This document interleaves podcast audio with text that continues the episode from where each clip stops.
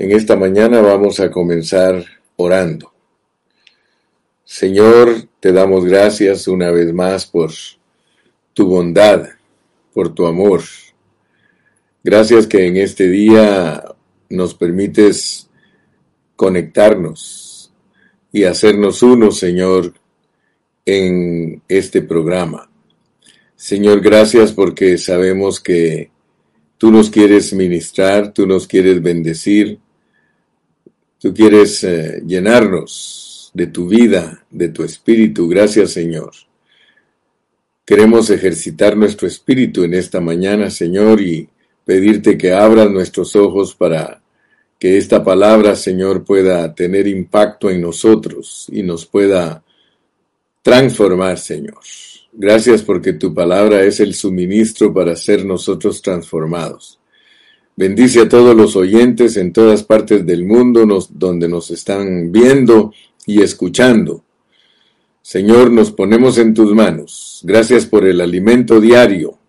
En tu nombre precioso. Amén. Amén. Estamos en Tito y Dios nos ha ayudado para que poco a poco vayamos entendiendo su palabra.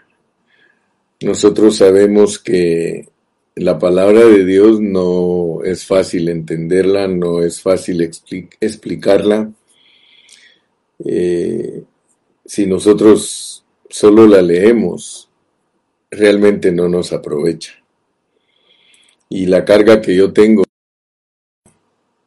cada vez que nos reunimos para escuchar la palabra de Dios, que esa palabra nos edifique, porque ese es el propósito de Dios, edificarnos. Muy bien, entonces te invito para que leas conmigo Tito capítulo 3 y vamos a estar leyendo de los versículos 1 al 7, ya que estamos ocupados en esa parte y pidiéndole a Dios que aprendamos a unirla, a sacar la esencia y ver las joyas preciosas que están escondidas ahí.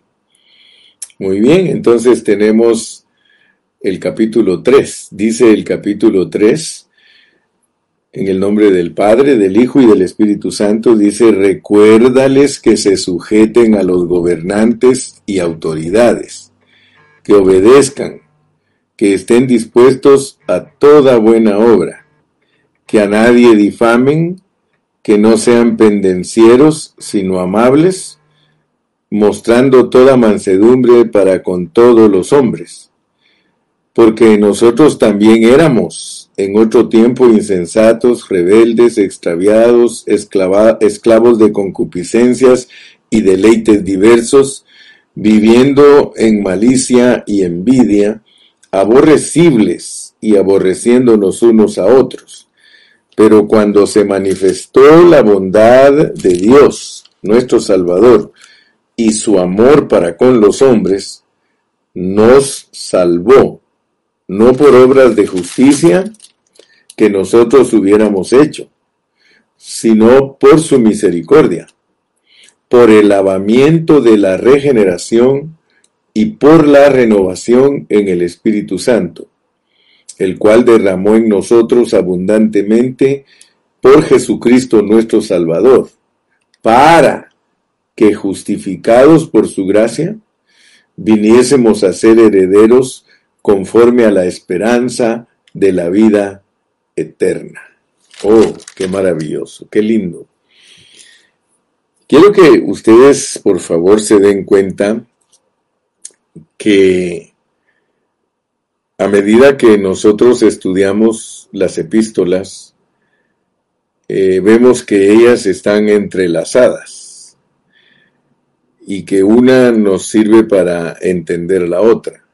En el caso de estas eh, cuatro epístolas, primera, segunda de Timoteo, Tito y Filemón, debemos alcanzar a ver que Dios en ellas, y por eso la mayoría de estudiantes de la Biblia las ponen juntas y les llaman las epístolas pastorales, Pero en realidad decir que esas epístolas son solo para los pastores es solamente parte de la verdad, porque la realidad es otra.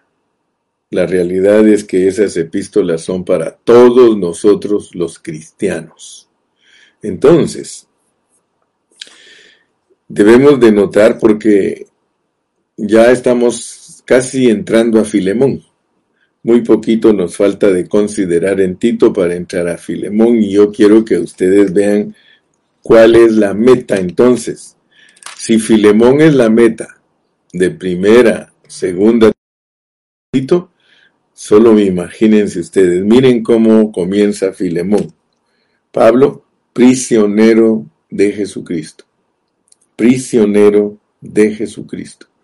O sea que vamos a entender que Filemón, y aquí en mis notas, al margen yo en, en, la Biblia, yo escribo sobre la Biblia y cuando ya la lleno toda vuelvo a comprar otra. Entonces, en mis, en mis apuntes quiero que vean lo que puse. Puse, esta epístola es para que veamos la cárcel.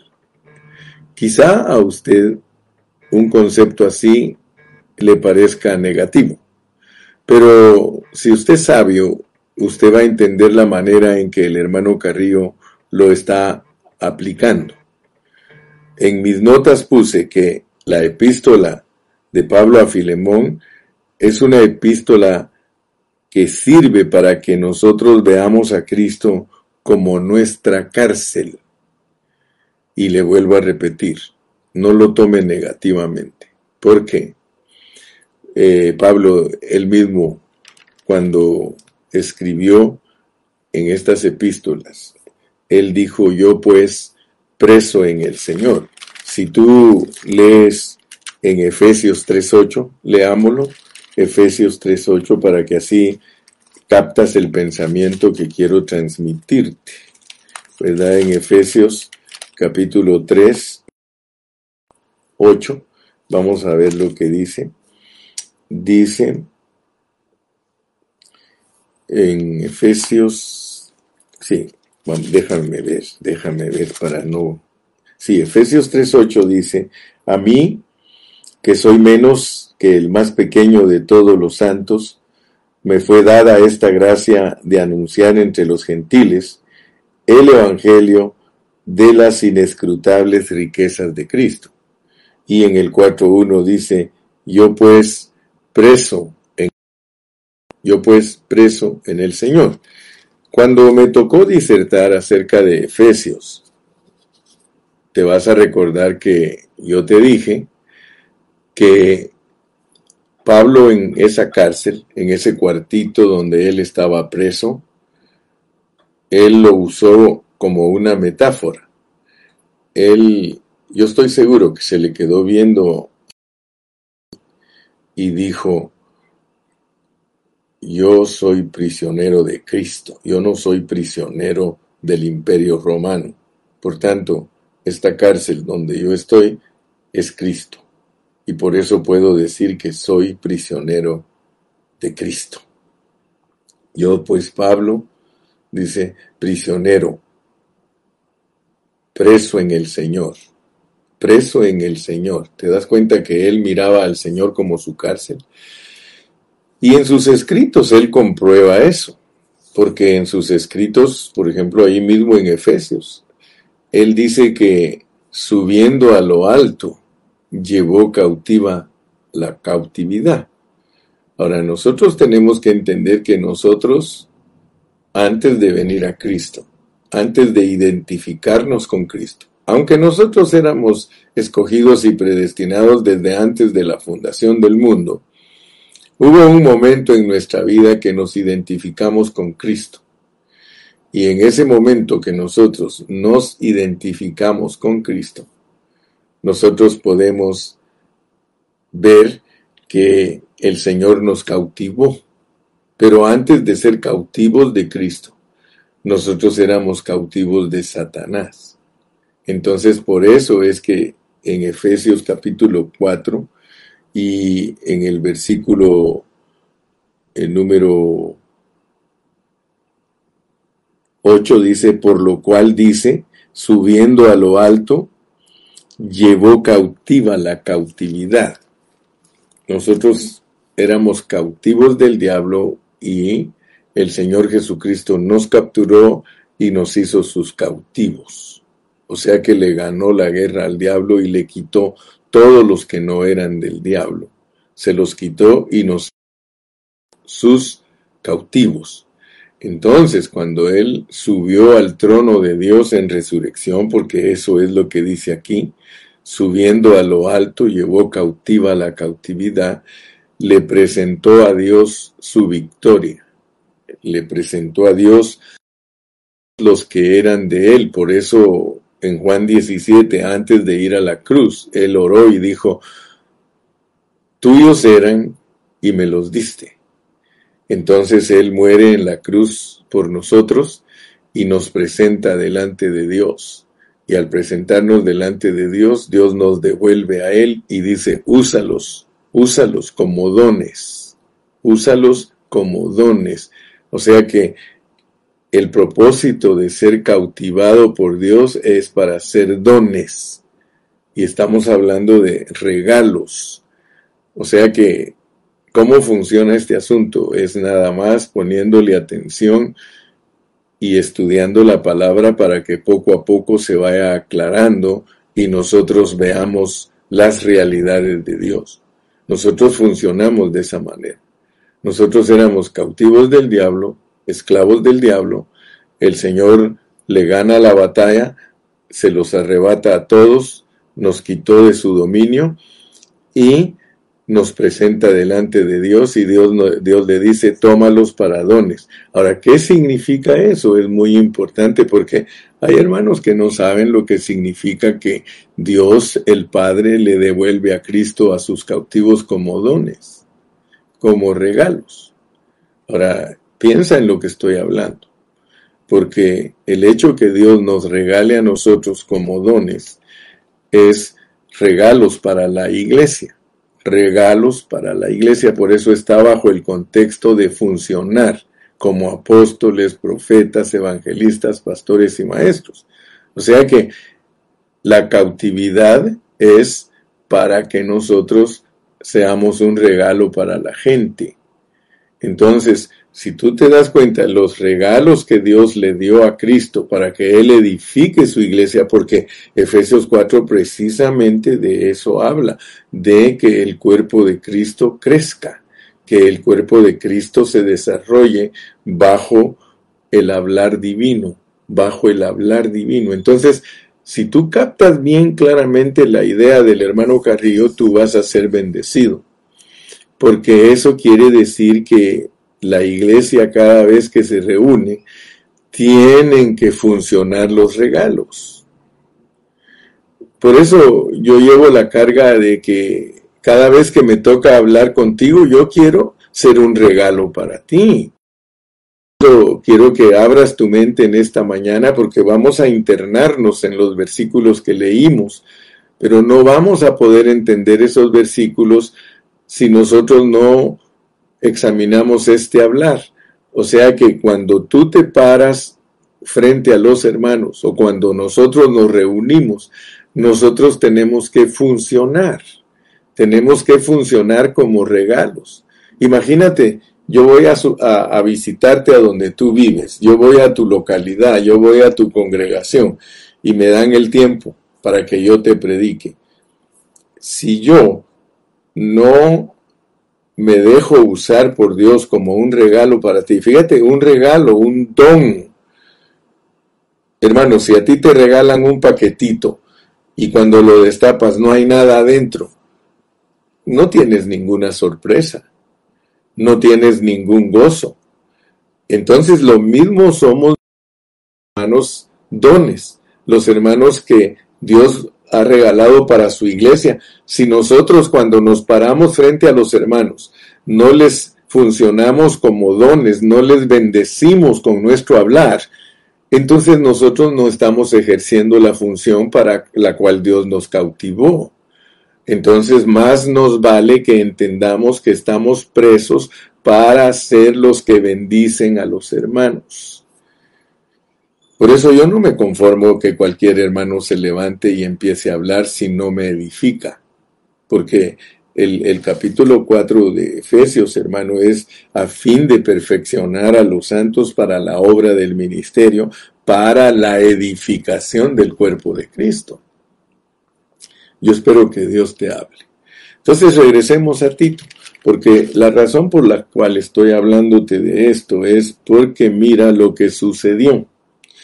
Dice, en el versículo 2 entendimos ayer que el obrar de los cristianos en Tito está bajo el contexto de no difamar, o sea que dijimos que si, si alguien difama no está obrando bien, eh, no ser pendenciero, hay que ser amables, mostrando toda mansedumbre para con todos los hombres. Estamos hablando de, de una norma de vida, hermano. Estamos hablando de que el obrar de los cristianos está después de que entendemos nuestra relación con la iglesia, con la familia, con el sistema social, con los gobernantes. Seguido a eso nos pone a obrar. Entonces miren la lógica que tiene la palabra de Dios tiene una lógica preciosísima, porque después de eso nos dice que obremos. Y nos recuerda lo que éramos, porque ahora en el obrar nos va a declarar cosas. Después del obrar, mire lo que sigue, porque nosotros también éramos en otro tiempo insensatos, extraviados, esclavos esclavos de concupiscencias y deleites diversos, vivíamos en malicia, en envidia, aborrecíamos a las personas y ellos también nos aborrecían a nosotros. Entonces, yo quiero que ustedes vean algo, pues. El hombre, en su caída, o sea que a través de esa caída el hombre fue traído cerca de la ruina. O sea que el hombre caído estaba arruinado, pero no tenía ley. El hombre entonces entró en corrupción, se volvió independiente y se puso a violencia y más corrupción. Viendo Dios que el hombre se fue en esa dirección, le puso la ley. Pero resulta que el hombre con ley se volvió un transgresor y un despreciador de la autoridad de Dios. Entonces Dios lo vino a visitar. Mire pues, vamos en la lógica de estos pasajes. Después que nos dice lo que éramos, pero, pero, cuando se manifestó la bondad de Dios, nuestro Salvador y su amor para con los hombres. Entonces yo quiero que tú veas que el hombre en esa condición de desobediente, que lo expulsaron del huerto del Edén, él se quedó en manos del príncipe de este mundo, sujeto al juicio de Dios, pero Dios, sin embargo, dice aquí que manifestó su bondad y su amor. Gloria a Dios, hermano. Entonces, yo quiero que tú veas que Pablo, cuando le habla a Timoteo de todos estos asuntos, lo hace en un orden con mucha sabiduría, mucha sabiduría, porque le va a demostrar, le va a demostrar a Tito que después que nosotros aprendemos a obrar, tenemos que estar conscientes de lo que nosotros éramos. Porque puede ser que nosotros creamos que nosotros somos los que hacemos las cosas para Dios y que nosotros las logramos por nuestro esfuerzo. Por eso Él dice, aquí nos salvó y nos va a hablar y tenemos que entender que después de enfocarse en esos cuatro asuntos importantes y enseñarnos a obrar, quiere que estemos conscientes de lo que Dios ha hecho por nosotros como salvación. O sea que la salvación de Dios nos la va a explicar ahorita aquí, pero yo quiero que tú, al escuchar al hermano Carrillo, eh, abras bien tus, tus oídos, porque cada enseñanza en cada libro está bajo un contexto. Y ayer yo te enseñé lo que es analizar los contextos para no mentir y no enseñar la Biblia incorrectamente. Por eso el mejor estudio de la Biblia es libro por libro, para sacar los tesoros de cada libro y saber explicar todo lo relacionado con nuestra salvación y los tratos de Dios bajo el contexto de ese libro.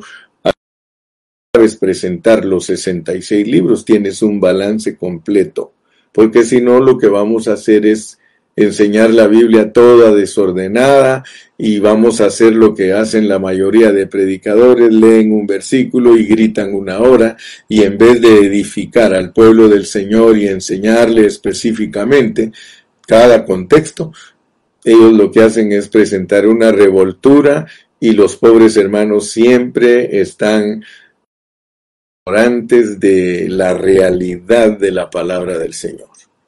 Entonces yo te pido que ores por mí porque soy una persona que, que tomo mucha responsabilidad en la enseñanza. Yo no me quiero parar frente a ustedes y, y solamente hablar por hablar, no, mis amados. Yo quiero que cuando ustedes escuchen al hermano Carrillo, ustedes queden satisfechos. Quiero que digan, ay, qué rica estuvo la comida. Mira, si algo le gusta a una ama de casa, a una cocinera, es cuando le dicen que sus alimentos estaban bien sabrosos, hermano. Así que nosotros tenemos que aprender a ser esas cocineras y esas amas de casa que le dan a los eh, huéspedes y a los de casa una buena comida. Yo, yo quiero eso. Yo quiero que eh, Dios me use, porque si Él me declara que soy un don para la iglesia, yo quiero ser tal don, quiero ser, yo no quiero ser don Gilberto, sino yo quiero ser el don, el regalo que ustedes aprecien. Amén. Y aquí no se trata de mí, sino que mi Cristo sea expresado a través de mí. Aquí el que tiene la preeminencia es Cristo. Entonces, así que yo estoy hablando del Cristo que fluye a través del hermano Gilberto. No estoy hablando del hermano Gilberto, sino del Cristo que fluye a través del hermano Gilberto. Y quiero decirles que vamos a estudiar entonces eh, los versículos del 4 al 7. Ahí nos toca hoy. Ya entendimos entonces que cuando nosotros obramos tenemos que hacerlo bajo la norma más alta, de esa vida mezclada que tenemos de humanidad con divinidad para que bendigamos a las personas y no seamos los que difaman, los que son pendencieros, sino amables. La palabra de Dios se debe de predicar amablemente, amablemente. Es cierto que a veces los predicadores nos, nos emocionamos y cuando nos emocionamos a veces hasta hablamos locuras, pero locuras buenas, por supuesto, porque Pablo habla de su locura y él mismo dijo en determinado momento, soportad ahora mi locura y se quejó con los hermanos. Así que hasta se vale eso, hasta se vale quejarse como predicadores. Aquí en este asunto es analizar qué clase de espíritu tenemos para que de esa manera los hermanos sepan eh, si, si se recibe lo que se dice o se rechaza. Amén. Entonces el Señor quería, al decirle a Tito, al darle estos consejos a través de Pablo, que Tito estuviera consciente de lo que nosotros éramos, lo que éramos, porque Él manifestó su bondad y su amor. Y vamos a ver ahorita cuál es el propósito por el cual Dios quiere que entendamos nuestra salvación en este contexto, porque de seguro nos va a llevar a la cárcel y nos va a llevar a la esclavitud, porque Filemón habla de Pablo como preso y de Filemón liberado de, ser esclavo del hombre, de ser esclavo, porque Filemón eh, habla de Onésimo. Onésimo era su esclavo. Y Pablo le dice que lo libere, que lo libere de ser esclavo y que lo haga su hermano. Así que vamos a darnos cuenta que es ser liberados de, ser esclavo de los hombres a ser un esclavo de Cristo, ¿verdad? Porque Pablo mismo nos aconseja en otra esclavos de los hombres. Pero también en otra epístola dice que nosotros somos esclavos de Cristo. Si tú estás dispuesto a ser esclavo de Cristo, tú me vas a poner atención en esta mañana, porque la bendición tuya y la bendición mía está en ser presos de Cristo y esclavos de Cristo. ¿Ok? Entonces quiero decirte que cuando nosotros nos proponemos hacer algo que va a tener trascendencia, cuando nosotros nos proponemos hacer algo muy importante en nuestra vida, nosotros nos ocupamos en ello en una forma muy seria.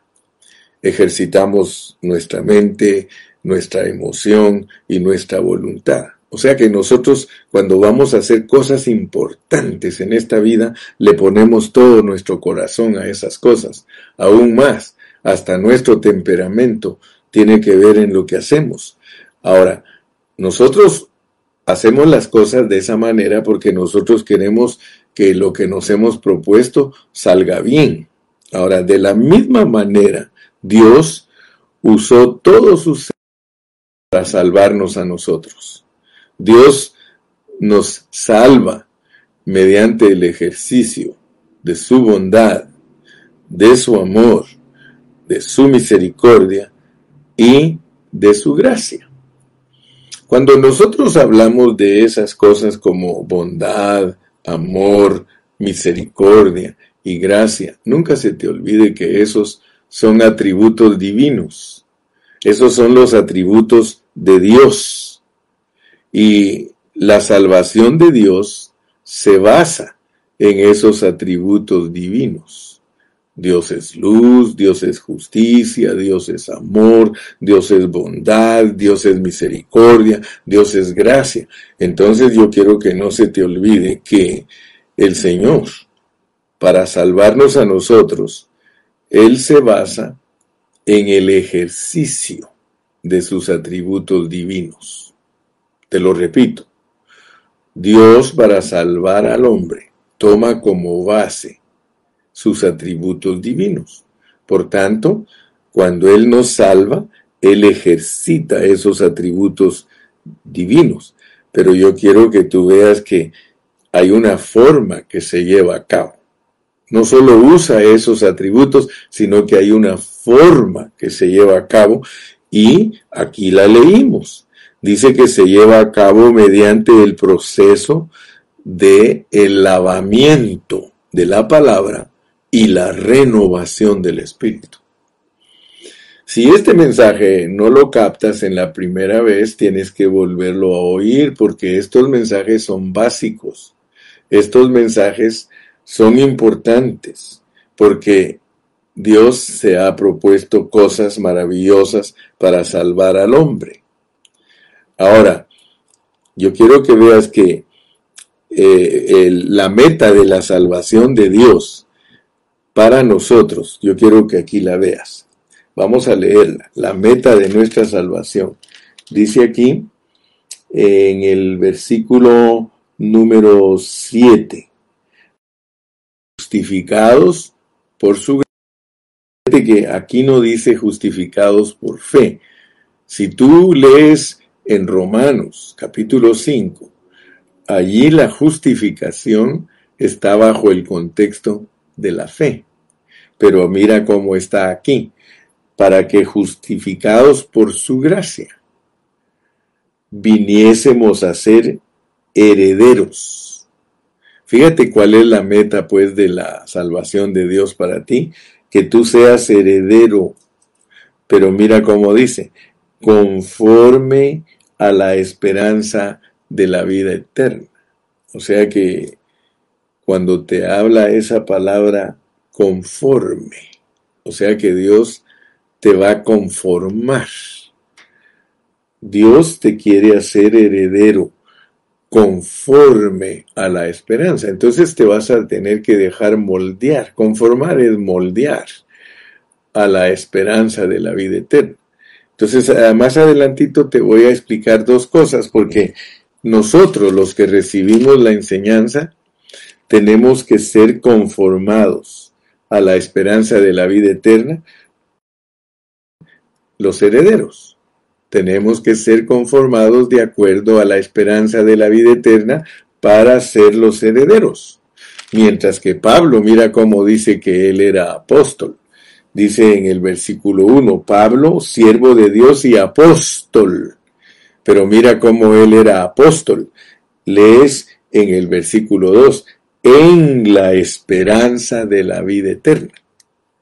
Eh, voy a explicarte dentro de un momentito apóstoles en la esperanza y lo que es ser gente justificada para ser herederos conforme, conforme a la esperanza de la vida eterna. Entonces, no se te olvide, estamos tocando puntos que los voy a estar repitiendo y repitiendo, porque es la única manera que tú vas a entender tu salvación, a la luz de cada libro, a la luz de cada libro. Muy bien. Nuestro mensaje de hoy será algo muy placentero porque nos va a hablar de la salvación que Dios efectúa para que nosotros lleguemos a ser los presos en Cristo y los esclavos de Cristo. Me explico, ¿verdad? Para Filemón. O sea que ya aquí al ratito termina Tito y, si no entendemos el porqué de Tito, no vamos a saber qué es para entrar a Filemón. Amén, aleluya. Entonces vamos a ver algunas frases en el mensaje de hoy. Quiero que veas estas frases, por favor. Pon tu Biblia abierta ahí donde estás sentadito. Y si vas manejando y me vas escuchando cuando en la noche tengas tiempo, eh, lee las palabras, porque aquí hay unas frases en el mensaje de hoy. Quiero que veas la primera frase, está en el versículo 4, bondad de Dios, la bondad de Dios. La segunda, nuestro Salvador, Dios nuestro Salvador. La tercera, su amor para con los hombres. Luego pasamos al versículo 5, y encuentras por su misericordia, por su misericordia. Pero luego encuentras el lavamiento de la regeneración y por último la renovación del Espíritu Santo o la renovación en el Espíritu Santo. Ahora quiero decirte que para mí es un deleite hablarte acerca de la salvación y aunque te voy a hablar brevemente de la salvación, porque la salvación bien explicada con todo lujo de detalles está en Romanos y usa 16 capítulos para explicarte tu salvación. Ahora aquí en una forma breve, concisa, condensada, nos la pone el apóstol Pablo para Tito. Y Quiero decirte que aunque la palabra salvación se ha vuelto algo muy común y muy corriente entre los hermanos, yo quiero decirte que nuestra salvación es algo profundo. Cuando hablamos de la salvación estamos hablando de un contenido intrínseco, hay una esencia, hay algo que está allí contenido y debemos de pedirle a Dios que nos dé paciencia, sabiduría, gozo, porque si no, no vamos a averiguar, ni tampoco vamos a poder explicar. El propósito del hermano Carrillo al enseñarte todos los días es de que en determinado tiempo tú seas un maestro de la Biblia, que dejes de ser discípulo, tienes que llegar a ser maestro. En Hebreos el apóstol dice que hay que ir hacia la perfección, que hay que ir hacia adelante. Ayer eh, me comentó el hermano Valdemar Lázaro un hermano que amamos y que lo conozco yo desde hace muchos años. Si me estás escuchando, Valdemar, que Dios te bendiga, te amo. Gracias a Dios que estás en el mismo hablar, Dios te ha unido a nosotros a predicar la palabra y él puso algo ahí bien importante. Él dijo, hermano, tristemente los latinos en una escala muy pequeña estudian la Biblia. O sea que no hay mucho latino que le guste estudiar la palabra. O sea, se, se conforman a, a mensajes superficiales, se conforman y por eso cuando los juzgue Dios, los va a poner inútiles y les va a decir hasta cuándo, oh simples, amaréis la simpleza. Hermanos, nosotros los latinos tenemos muchas excusas. Nuestra hermano, nos ha engañado, nuestras formas de ser nos han engañado, hermano, al grado que nosotros no tenemos un aprecio correcto de lo que es la Biblia. Y Dios quiere tratar con nosotros porque ayer te dije que en este tiempo el turno lo tienen los latinos. Si tú le echas un ojo a toda Latinoamérica, eh, la mayoría de cristianos están gozosos y quieren servir a Dios, pero no quieren meterse a la palabra. Y, y Valdemar ayer nos marcó y dijo que nosotros los hispanos somos las personas que no queremos estudiar la palabra. Ponemos montón de excusas, cantidad de excusas diciendo que no fuimos a la escuela, diciendo que esto, diciendo que el otro. Hermanos, basta ya, basta ya, dice la Biblia, que de lo más despreciable va a usar él para avergonzar a los sabios. Yo por eso hoy en la mañana me puse a orar, hermanos. Me puse a recordar muchas partes de mi vida y me puse a darle gracias a Dios. Fíjese que yo no me avergüenzo, hermano, yo no me avergüenzo. Yo nací como hijo de fornicación, hermano. Y yo le doy gracias a Dios que Dios me ayudó y nací en una pobreza terrible. Hermano, toda mi juventud fue de ser una persona pobre en bienes materiales. Pero Dios me visitaba en medio de esa pobreza Dios me visitaba y me hablaba y me hacía sentir la necesidad de leer la Biblia, me hacía sentir la necesidad de buscarle. Luego pasé por muchas cosas vergonzosas, lo que dice lo que éramos. Mira, yo me leo aquí porque nosotros también éramos en otro tiempo insensatos, rebeldes, extraviados, esclavos de concupiscencias y de deleites diversos, viviendo en malicia y envidia, aborrecibles y aborreciéndonos unos a otros, hermano. Pero le decía, Señor, gracias porque me has tomado en cuenta. Me has tomado en cuenta para que yo pueda expresar las riquezas de Cristo y la gracia maravillosa de Dios le daba gracias, hermano, y le decía, Señor, ayúdame a no ser yo uno que siempre se acuerda de su pasado, porque tú ya lo echaste en la más profunda mar. Ayúdame a ser un siervo que tú estás perfeccionando y que estoy aprendiendo a vivir la vida de Cristo. ¿Sabe por qué me puse a darle gracias a Dios por todo eso? Porque Pablo era diferente a nosotros. Pablo era, yo leo ahí, hermano, que dice que en Filipenses dice que en cuanto a la justicia que es por la ley, él dice que él era irreprensible. Entonces yo me pongo a pensar en Pablo, que Pablo no pasó lo que yo pasé. Pablo era un hombre religioso, era un hombre... Imagínese usted decir que en cuanto a la justicia que es por la ley, él era irreprensible, nadie le podía redarguir de nada, hasta que vino Cristo y entró en él, le mostró que tenía un pecado, pero solo uno, hermano. A Pablo Dios solo le muestra un pecado, era codiciar. Él se dio cuenta que tenía la codicia, pero aparte de eso, él era perfecto. Mire, en la Biblia se habla de hombres perfectos, hermano. Noé dice la Biblia que era perfecto. José, dice la Biblia, que era perfecto. Ahora nosotros al, leer a Pablo nos damos cuenta que él era perfecto, por eso él puede decir que él era siervo de Dios y apóstol de Jesucristo en la esperanza de la vida eterna. A él no lo conformó. Él estaba perfecto y por eso lo escogió Dios. Y él era que era bien celoso del judaísmo. Y el judaísmo fue puesto por Dios. O sea que por eso lo tuvo que sacar de una cosa para ponerlo en otra. Y eso es lo que queremos entender hoy. Lo que éramos.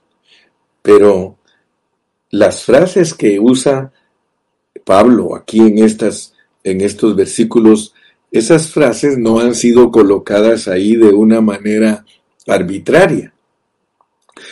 Todas ellas están bajo el contexto de la, salvación que Dios efectúa.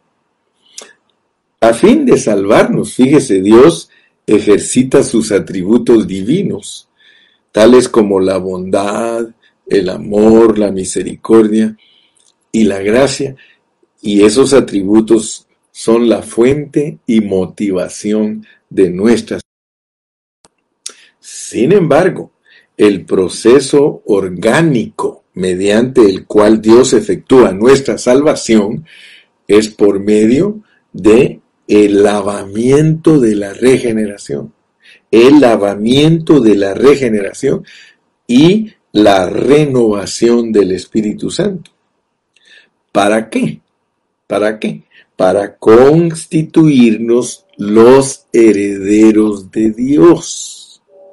Lamentablemente, muchos cristianos genuinos, hermano, de Cristo, creen que la salvación es algo muy limitado.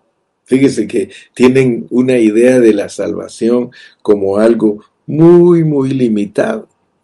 Ellos creen que la salvación simplemente se refiere a que Dios nos ha rescatado de la perdición eterna y que recibimos vida eh, eterna basados en la justificación y el perdón de Dios. Y aunque eso es cierto, hermano, pero eso es superficial.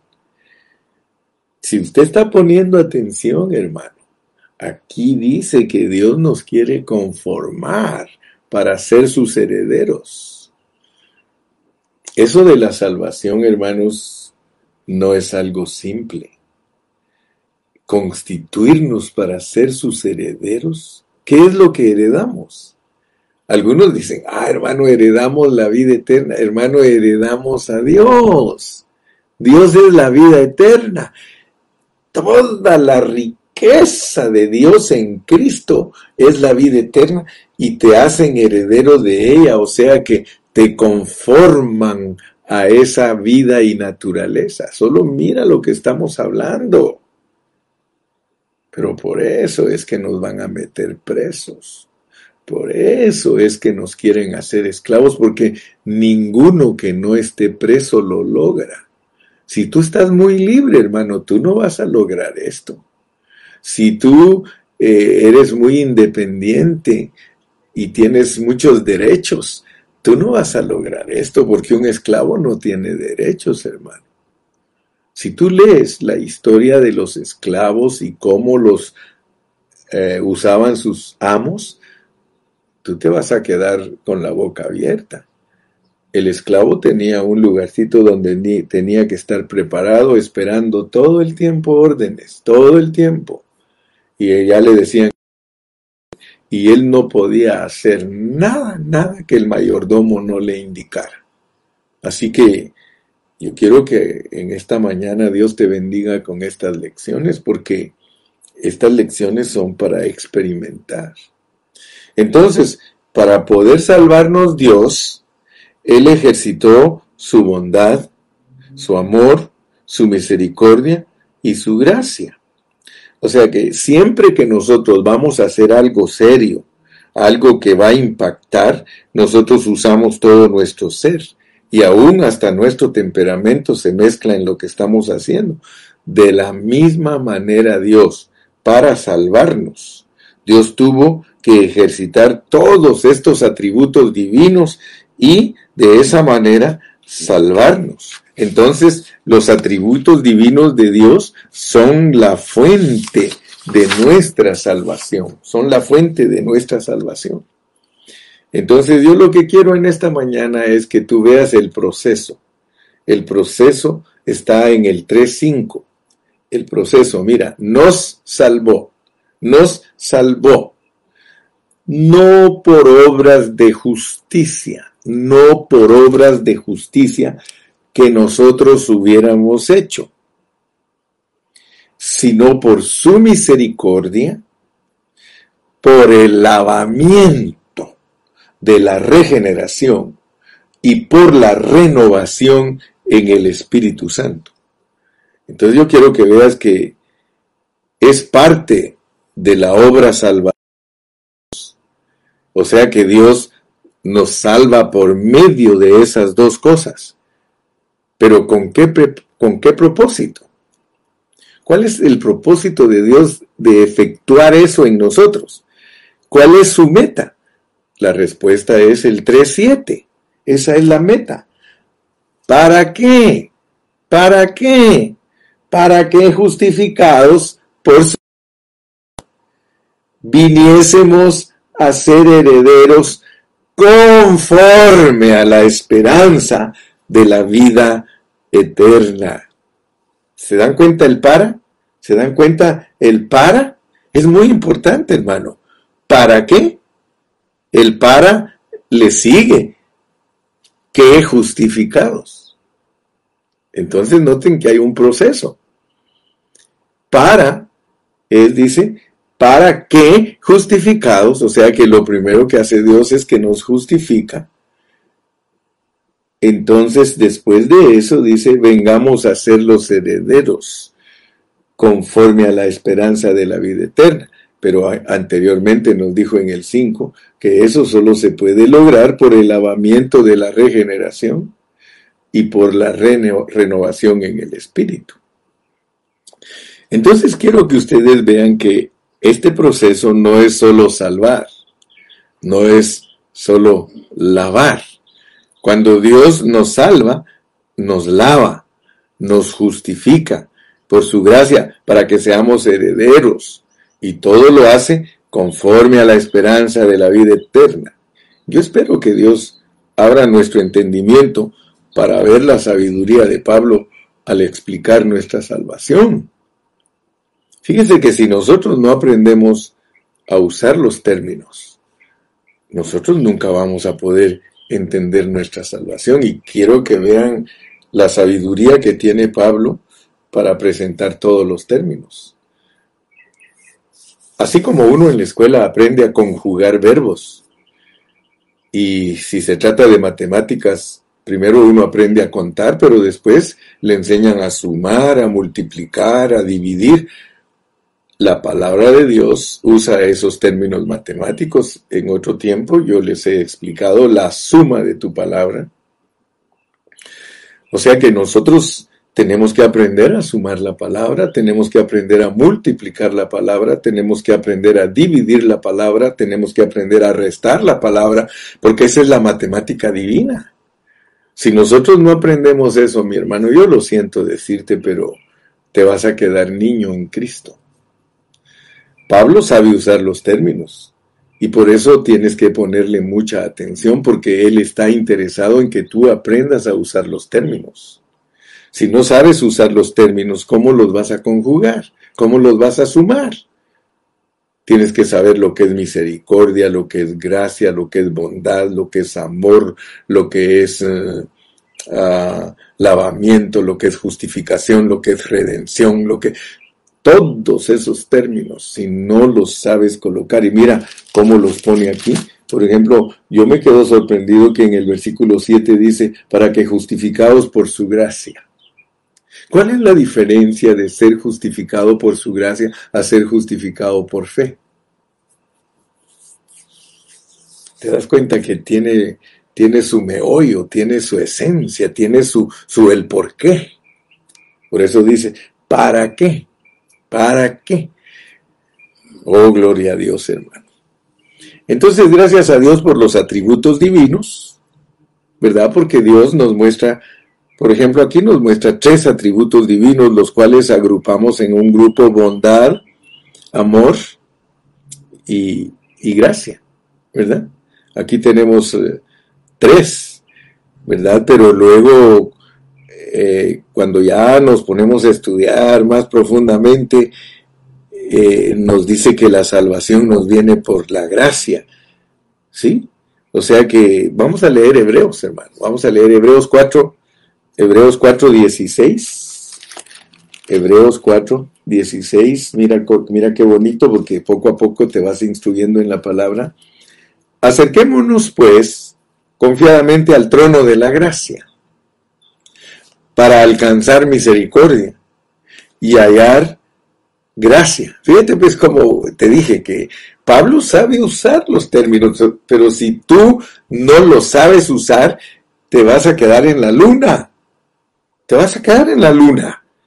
Y todo el tiempo solo vas a aprender a leer la Biblia en una forma doctrinal. Y es más, muchos hermanos la saben de memoria. Pero explicarla, pero decirla lo que quiere decir, ahí está el asunto. Acerquémonos pues confiadamente al trono de la gracia el trono es trono de la gracia para alcanzar misericordia. Es un trono que sirve para alcanzar misericordia y hallar gracia. Como te das cuenta que no solo es de acercarse al trono de la gracia, sino hallar gracia para el oportuno socorro. Yo me recuerdo que cuando estaba estudiando Génesis, me llamó mucho la atención de lo que hacían los reyes. Tal vez tú te vas a acordar de algunas cosas porque algunos de ustedes me han oído por muchos años. Yo tengo un mensaje muy consciente. O sea que he estudiado la Biblia libro por libro para explicarla en una forma lógica, consistente.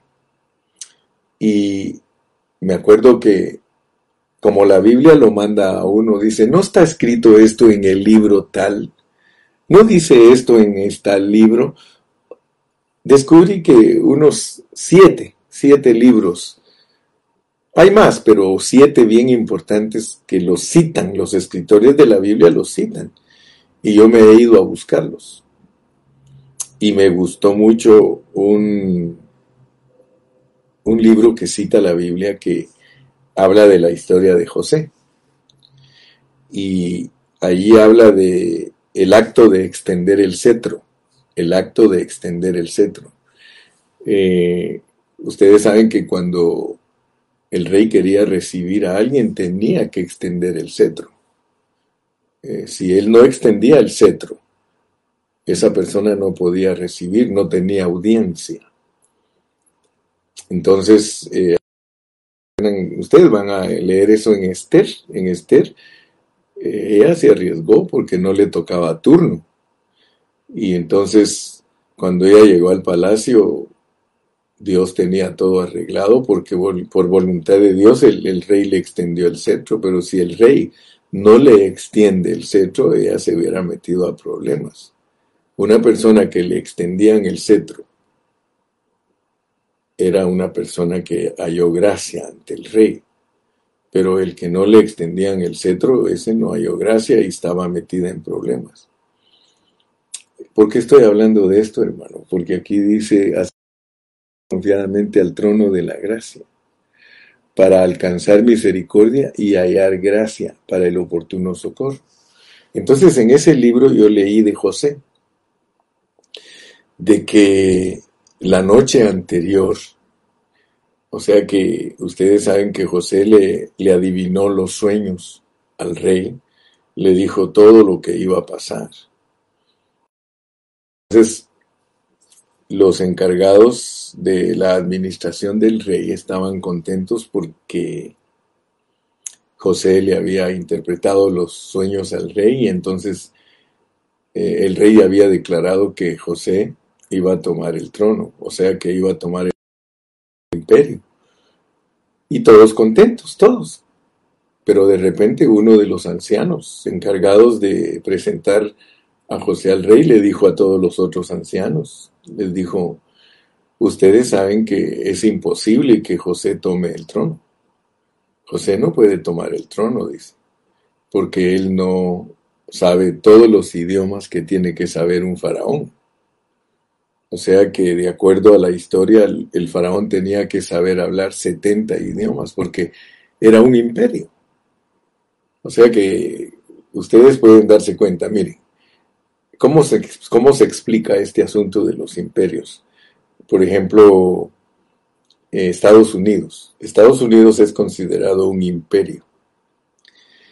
Y Estados Unidos habla todos los idiomas del mundo. Sorpréndase, sorpréndase. Estados Unidos es el número uno y sabe todos los idiomas del mundo entero. O sea que Estados Unidos puede hablar con el presidente. El presidente de Estados Unidos se para en una conferencia y si quiere hablar con uno, con un árabe, tiene un árabe aquí que le traduce. Si, si quiere hablar con los italianos, tienen un italiano que le traduce. Si quieren hablar con los franceses, tiene un francés. Si quiere hablar con un chino, tiene un chino. Si tiene un... O sea, noten pues cómo funciona el asunto de los idiomas. Y eso es maravilloso. ¿verdad? Y a mí me impresionó mucho la historia de José porque cuando sus hermanos estaban hablando frente a él, dice la Biblia que ellos no sabían que José tenía intérprete. era él mismo, él era. O sea que Dios tenía unos planes extraordinarios con José que cuando eh, el anciano les dijo que que José no iba a poder ser el faraón porque no sabía idiomas. Estaban todos afligidos y tristes porque resulta que se llegó el día que José se presentó al faraón. Yo no sé si ustedes han leído, pero el faraón se sentaba en un trono que para llegar a donde él estaba tenía 70 gradas. 70 gradas. Y el faraón se sentaba allí y él escuchaba a toda la gente que venía a su trono de, todas, de todos los idiomas. Entonces, según el escritor de ese libro, cuando entraba una persona a visitar a Faraón, él extendía el, el cetro y la persona le tenía que contestar las palabras que él le decía en el idioma que él le decía y subía una grada. Luego le extendía de nuevo el, el cetro porque tenía que llegar hasta donde él estaba y le saludaba en otro idioma y él le contestaba.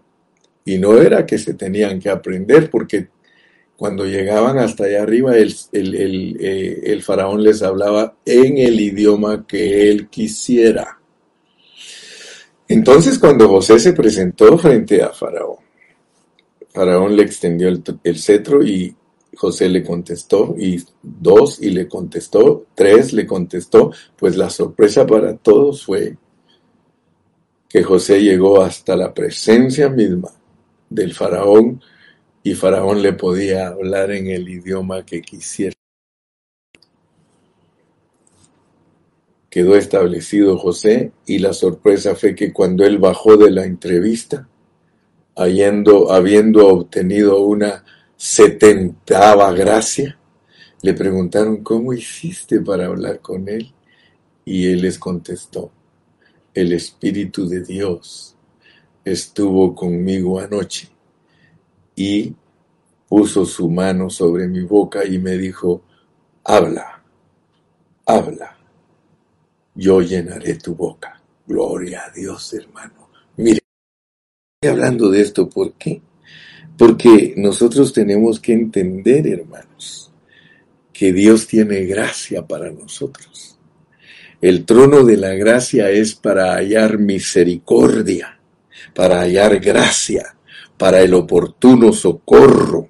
La misericordia y la gracia son la expresión, son la expresión del amor de Dios, hermano la misericordia y la gracia son la expresión del amor de Dios.